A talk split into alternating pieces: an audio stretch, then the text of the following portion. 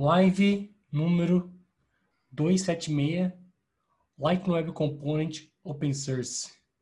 Sim, Lightning Web Component é open source desde a versão passada, desde a Winter 20. E a gente tem algumas. É, na verdade, para mim era algo já bem esperado. Acho que ia trazer um diferencial bem grande para a gente como developer, e vocês vão entender ao longo dessa live o porquê.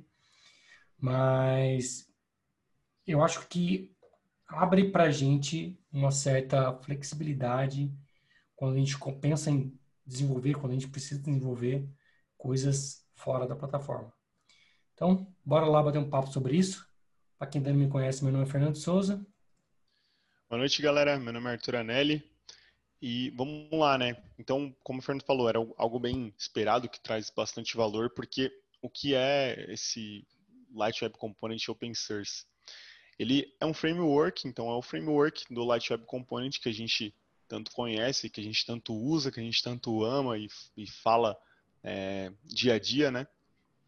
E basicamente com ele a gente consegue utilizar a, a sintaxe ali, o Light Web Component, fora do mundo Salesforce, em outras aplicações, com a mesma, as mesmas sintaxes, os mesmos textos ali, o que a gente faz no nosso dia a dia. Então, isso traz uma flexibilidade para a gente é, na hora de construir coisas, principalmente quando a gente está falando fora, né? Exatamente. E ele, ele, não só se parece muito com o LWC que a gente já está acostumado, se você desenvolver, como ele é praticamente ele mesmo. Né? Óbvio, tem as suas exceções, e eu vou te dar alguns exemplos de exceções. A gente não vai ter, por exemplo, o Lightning Card. A gente não vai ter o Lightning Button. A gente não vai ter o Lightning que a gente já está acostumado. Né? Os componentes do Lightning, Lightning Input. Os componentes que a gente já está acostumado. Mas, porém, se você estiver desenvolvendo um componente novo, criando o seu próprio componente, para uso externo, para uso uma página HTML que você esteja criando, ele é exatamente a mesma estrutura que a gente tem hoje, tá? Tem, tem algumas é, diferencinhas do tipo namespace, né? Então, por padrão, dentro da plataforma, a gente tem um namespace C, mas nada impede de você criar um namespace C dentro do dev do, do, Lightning Web Components Open Source, né, que a gente chama de lwc.dev. Então, se você quiser manter exatamente igual, né, para você, sei lá, você ter menos impacto, basta você criar uma pasta chamada C e dentro dessa pasta chamada C, você cria os seus componentes. Então, você automaticamente criou um, um namespace ali, C, igual a gente tem dentro do, do universo Salesforce. Então, até isso a gente consegue ali meio que mitigar essa curva, né? E quando eu digo curva, é curva no sentido é, de, de, mudança de paradigma mesmo, porque aqui você não está desenvolvendo um componente que vai estar disponível na plataforma. Então, algumas coisinhas não vai fazer sentido para você. O que, que eu quero dizer que não vai fazer sentido? Quando você, por exemplo, tem dentro do componente, imagina, não, vamos fazer um comparativo aqui, mundo Salesforce. o que, que a gente tem no mundo Salesforce? Eu posso ter uma pastinha, que vai ser meu componente, e dentro dessa pastinha tem um, um, um arquivo com o mesmo nome. Então, vamos supor que meu componente se chama input. Então, vou ter um componente chamado input. Não, input não, porque vai dar problema. É, vamos, vamos, colocar aqui um input plus. Então, você tem um input plus. E aí, dentro desse input plus, você tem um input plus.svg. No universo Salesforce, para que, que serve esse SVG?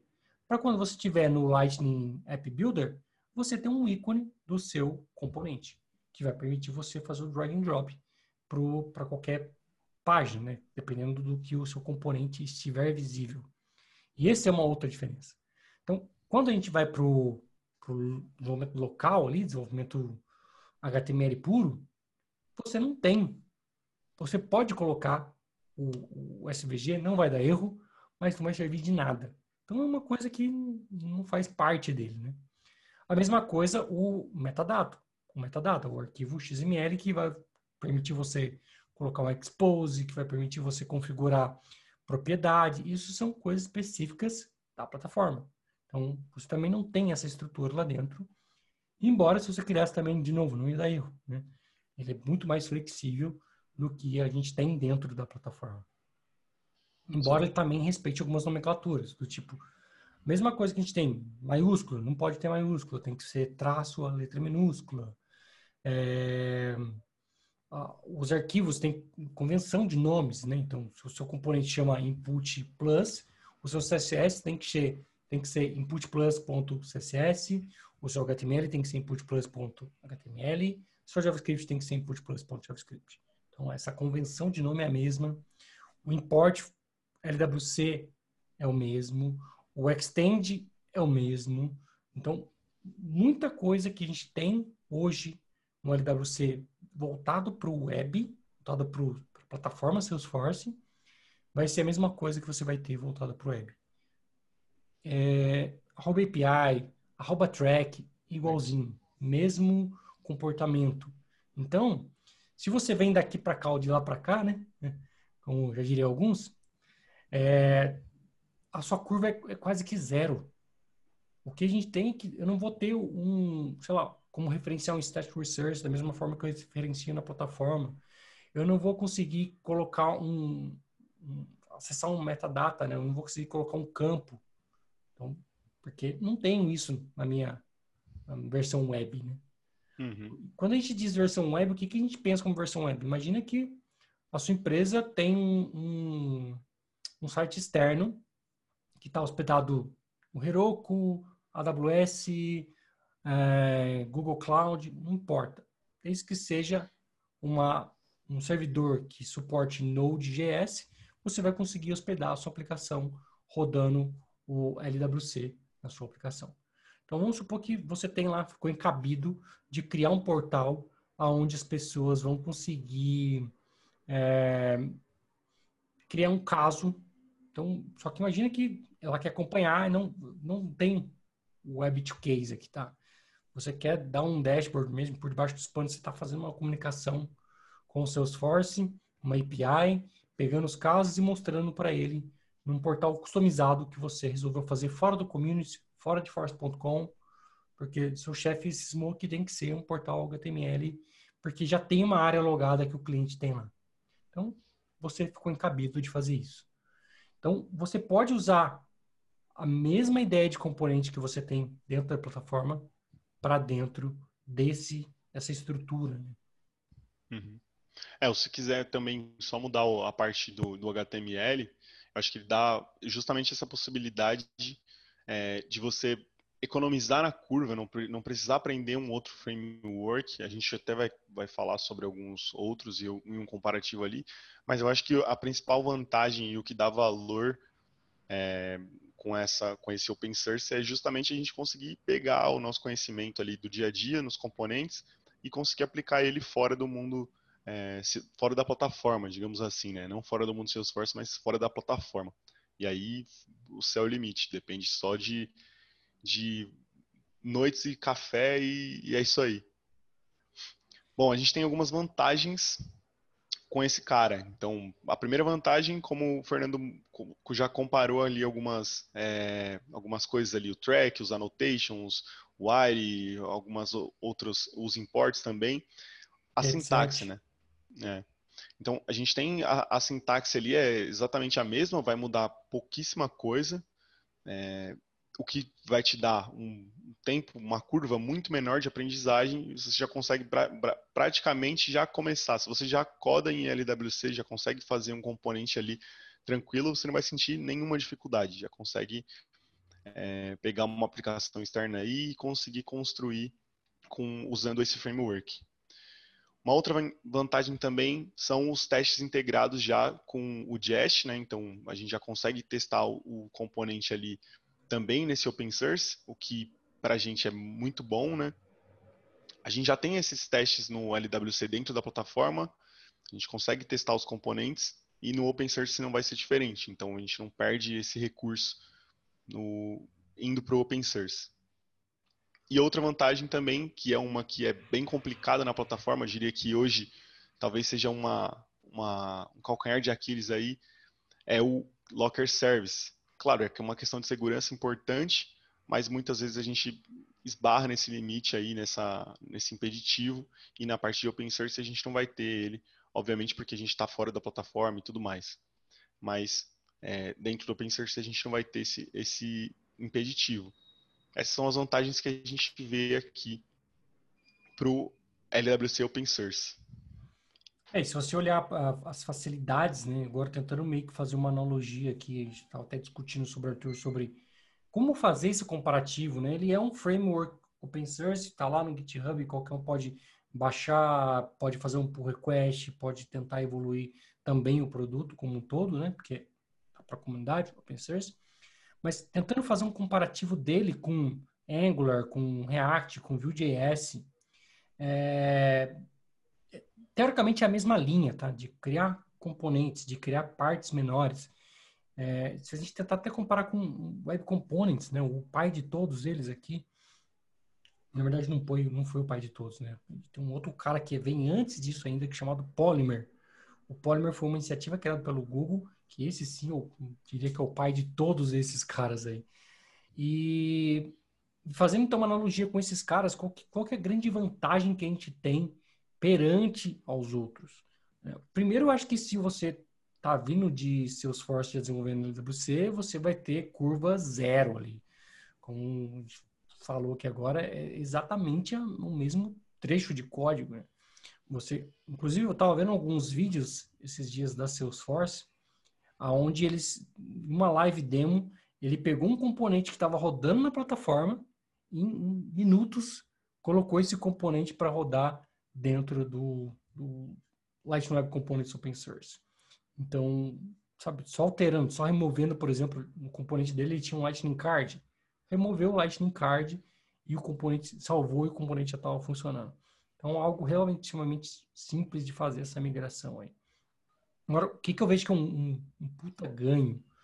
Quando você está criando uma aplicação do zero, que você vai ter que ter uma comunicação back-end, como é que você faz hoje com, com Angular, com React, com Vue.js?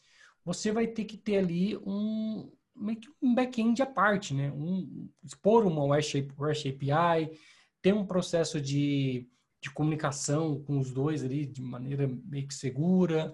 Então tem tudo um, um, um trabalho para você expor os dados de um lado, que é um back-end, e consumir esses dados do outro lado, que é o front-end. São dois universos paralelos, separados. Quando a gente fala do LWC Open Source, isso é meio que uma coisa só. Então, eles já disponibilizaram para a gente uma forma que quando você está criando o seu projeto, ele pergunta, tá, o seu projeto ele é só front ou ele é front e back? Front server, que eles chamam. Se você falar ali naquele momento que é front server, ele já vai te dar uma aplicação Node.js rodando e permitindo que você faça essas chamadas para o seu back-end usando o Wire, que a gente está né, careca de usar aqui. A gente já fez lives falando sobre o Wire sobre as três formas de chamar o Wire, você vai conseguir usar exatamente as três formas. Tá? A única diferença é que ao invés de você referenciar uma controller do Apex, você vai referenciar um, uma controller do seu Node.js. E tem todo já quando você cria essa esse seu app e você faz essa parametrização falando que você quer os dois, ele já te dá até um exemplo ali de como você vê isso. E com alguns, alguns comandinhos npm start, você já vai ter isso rodando, o seu backend rodando, e você já vai conseguir ver a comunicação dos dois acontecendo ali. Parece que um passe de mágica. Eu acho que isso, frente aos outros, é algo que se você tiver que fazer um projeto novo, um projeto que, sei lá, você tem que ter agilidade para desenvolver, e a gente sabe né, que, é, nem, nem, querendo fazer analogia aqui com a Agile, com coisa rápida, mas a gente sabe que no mundo agile você conseguir entregar coisas de uma maneira cada vez mais rápida ou protótipos cada vez mais rápido é um grande diferencial. Então imagina você aqui tendo que criar, como eu falei, um, um, um POC, vai, uma prova de conceito, onde você tem que mostrar um, os casos que você tem dentro da plataforma, dentro do, de um outro universo, dentro de um AWS, dentro de um é, Azure da vida, uma aplicação rodando em Node consumindo esses dados. É óbvio que você teria que usar outras libraries ali para fazer a comunicação com o Salesforce, tá? Eu não estou nem entrando nesse mérito, mas eu estou querendo entrar no mérito de comunicação back-end e front-end ali. Que isso seria muito mais rápido do que você fosse usar qualquer outras que eu citei aqui, Angular, React, Vue.js, Web Component puro, e você ter que ali ficar é, meio que criando o REST API, criando uma forma de, de, comunicação entre as duas partes, ou mesmo é, gerando um raw puro ali do, do, dado, né, exportando um JSON puro. Então, são formas que, de certa forma, não são seguras e que ali um, o LWC Open Source já traz para a gente pronto, pronto para usar, sem muita dificuldade, né? Mas Sim. Nem tudo são flores, gente. A gente tentou separar aqui também uma das, das desvantagens, né, que a gente viu. Manda aí. É. é, a gente imaginou, claro, o cenário de por que pensando num cenário fora, a gente vai construir uma aplicação externa e a gente quer usar o, o LWC Open Source. Qual seria a desvantagem? A gente conseguiu identificar uma, é, pelo menos olhando assim a documentação e tentando analisar os pontos, pensando a gente vindo do mundo Salesforce construindo uma aplicação externa, o único ponto que a gente vê como desvantagem é a idade desse desse open source, né? Ele é muito recente e por isso, obviamente, pode acontecer alguns bugs ali que podem demorar um tempo para ser solucionados.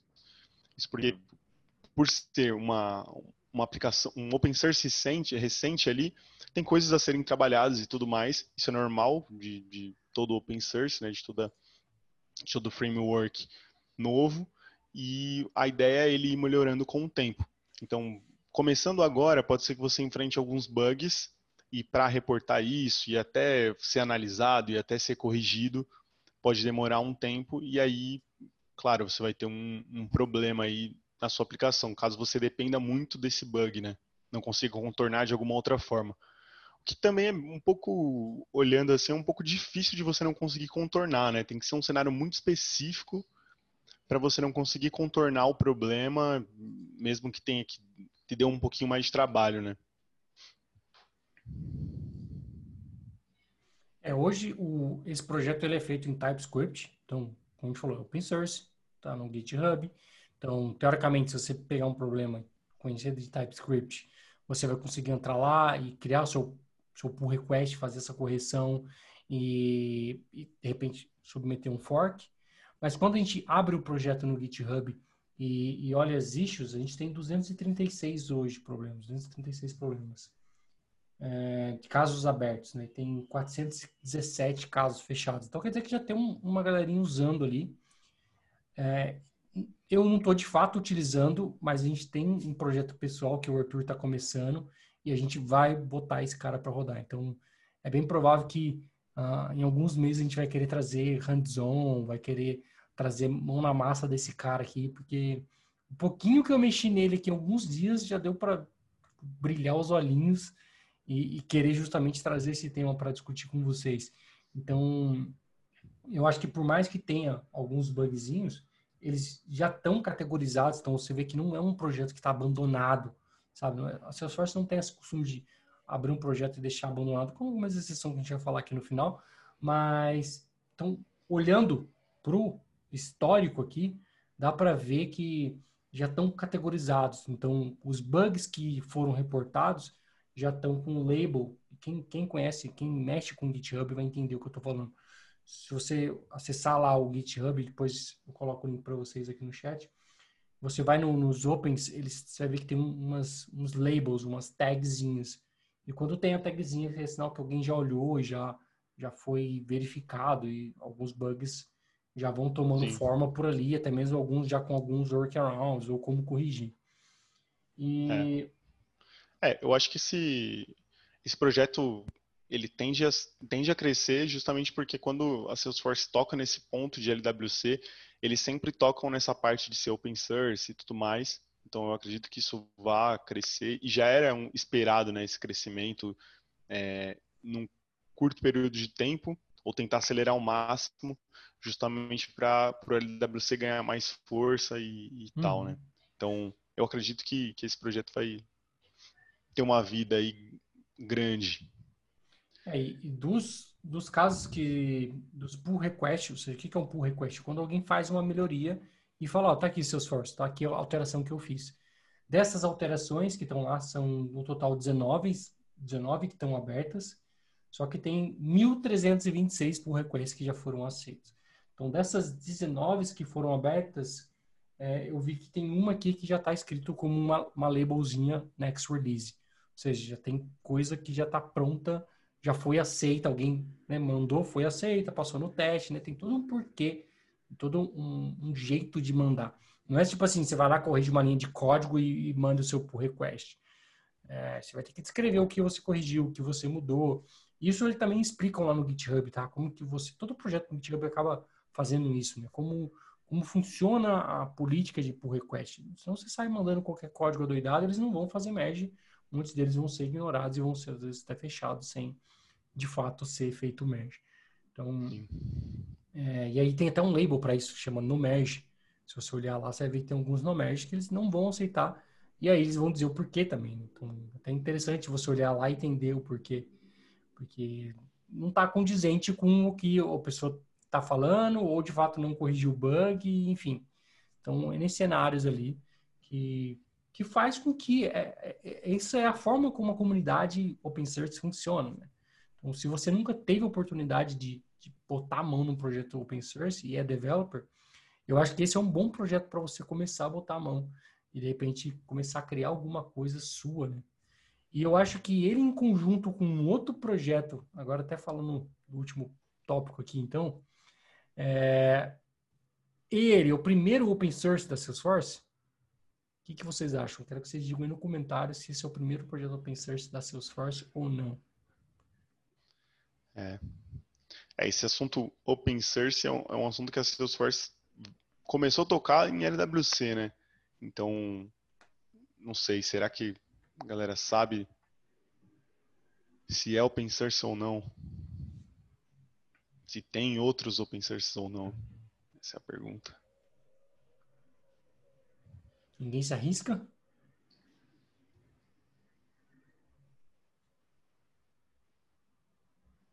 Bom. Então, dou uma, duas, três.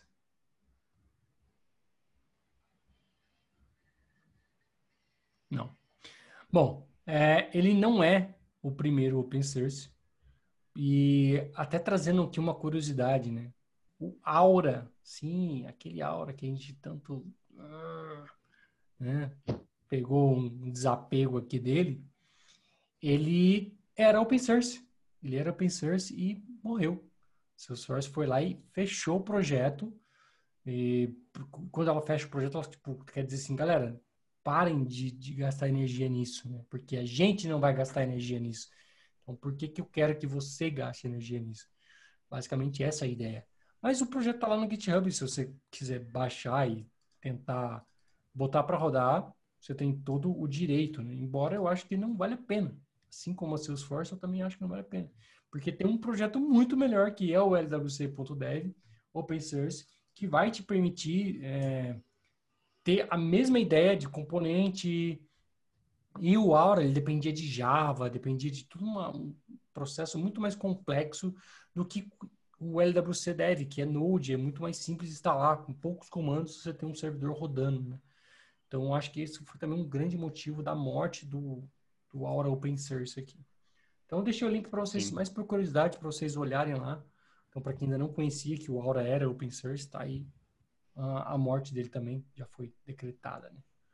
Bom, Boa. um outro link são outros projetos que a Salesforce tem open source e acredite, então respondendo a pergunta, não, ele não é um único projeto, né? Tem uma série de outros projetos e uma série de contribuições que a Salesforce faz em projetos open source que é muito rica para o sistema de tecnologia como um todo. Tem, tem nomes aqui que fazem total diferença hoje. Então, por exemplo, ela contribui com Kubernetes, Jenks, com Apache Kafka. São todas tecnologias de ponta hoje, quando a gente fala em, em microserviços, quando a gente fala em, em comunicação, é, em, em, sistemas de alta escalabilidade, uhum. a Salesforce está botando a mão nesses caras, porque ela também tem um sistema de alta escalabilidade, né? Então, por que não dedicar um tempo dela, dos developers dela, para poder fazer esses projetos open source crescerem? Então, tem uma série de projetos ali que ela contribui, Terraform, é, Buildbot, são projetos extremamente interessantes também, vale a pena você dar uma olhada se você assim se interessar. E ela deixa bem claro nesse, nesse link, último link que eu postei, quais são os projetinhos que ela tem open source ali. E quero também parar para olhar alguns ali com carinho. E para quem é amante do React, né, a gente falou um pouco do React aqui, tem também o Lightning Design System, System desculpa, for React que basicamente é você trazer hoje o que a gente tem para o Lightning Design System para dentro do React. Né? E a minha ideia pessoal, o Arthur não está nem sabendo dessa, hein? É criar essas libraries igual a gente tem para o LWC, para o universo LWC.dev. Então, a minha ideia, assim, quando a gente começar esse novo projeto, é trazer o Lightning Card lá do Lightning Web Component criar um componente e deixar disponível no GitHub. Trazer um Lightning Button, criar um componente e deixar disponível no GitHub. Então, e, e, pegando, sabe, tudo que a gente tem lá no Lightning Design System, o Lightning Design System é um projeto open source da Salesforce, está disponível no, no, GitHub também. Então, pegar toda a paleta né, de, de, componentes que a Salesforce já desenhou, já pensou, e qualquer um pode usar, e usar. Usar de fato em conjunto com o Lightning Web Components Open Source. Acho que é um casamento perfeito ali, isso que eu queria falar uhum. é, do, dos open source ali, né? Acho que esses dois casam muito bem. Imagina então que você vai ter que criar, como eu falei, trazendo o mesmo, mesmo caso de uso. A gente tem que criar uma aplicação para o nosso usuário final que vai consultar é, os chamados. Óbvio que provavelmente a empresa, se você está fazendo uma integração, uma parte nova do sistema que a empresa já tem, ela deve ter algum, algum framework visual, ou sei lá, Bootstrap, ou qualquer outro que, que exista, né? E aí, muitas vezes, você acaba tendo que jogar a regra do jogo. Mas se for algo que você está mais livre para criar seu próprio tema, por assim dizer, por que não usar o Lightning Design System que já está ali, que você já conhece, que você já conhece os estilos, e vai te trazer também uma curva muito menor de aprendizado, e velocidade para você entregar uma POC, uma prova de conceito ali, é, muito mais rápido para um projeto. Bom, o último link Exato. que a gente vai deixar aqui é, obviamente, do próprio projeto do lwc.dev, apesar da, da, URL ser bem simples, né? lwc.dev, se você digitar no, seu, no Google lwc.dev, você já consegue ter acesso. E o processo de instalação dele é ridiculamente simples. Se você já tem um Node instalado, é, poucos comandinhos você já tem o projeto ali rodando e mais alguns comandinhos você já cria sua demo e já tem o projeto rodando na sua máquina. Então acho que vale a pena para quem é developer, aqueles developers que gostam de codificar além do universo Salesforce, ter aí uma, uma coisinha para poder brincar. Talvez a gente Boa. traga isso num, sei lá, no Salesforce Server tentando fazer alguma coisa no futuro, ou provavelmente a gente vai trazer mais sobre esse tema assim que a gente de fato começar a nossa aplicação ganhar começar a ganhar corpo é, trazer para vocês até de repente compartilhar o link do projeto com vocês para vocês darem uma olhada darem um palpite Sim. e dizer como é que tá ficando é, se alguém por acaso começar a fazer algum projeto usando também fala com a gente vamos bater um papo a gente também a gente vai começar e vai ser legal trocar essa ideia aí trocar essa experiência né? Isso aí.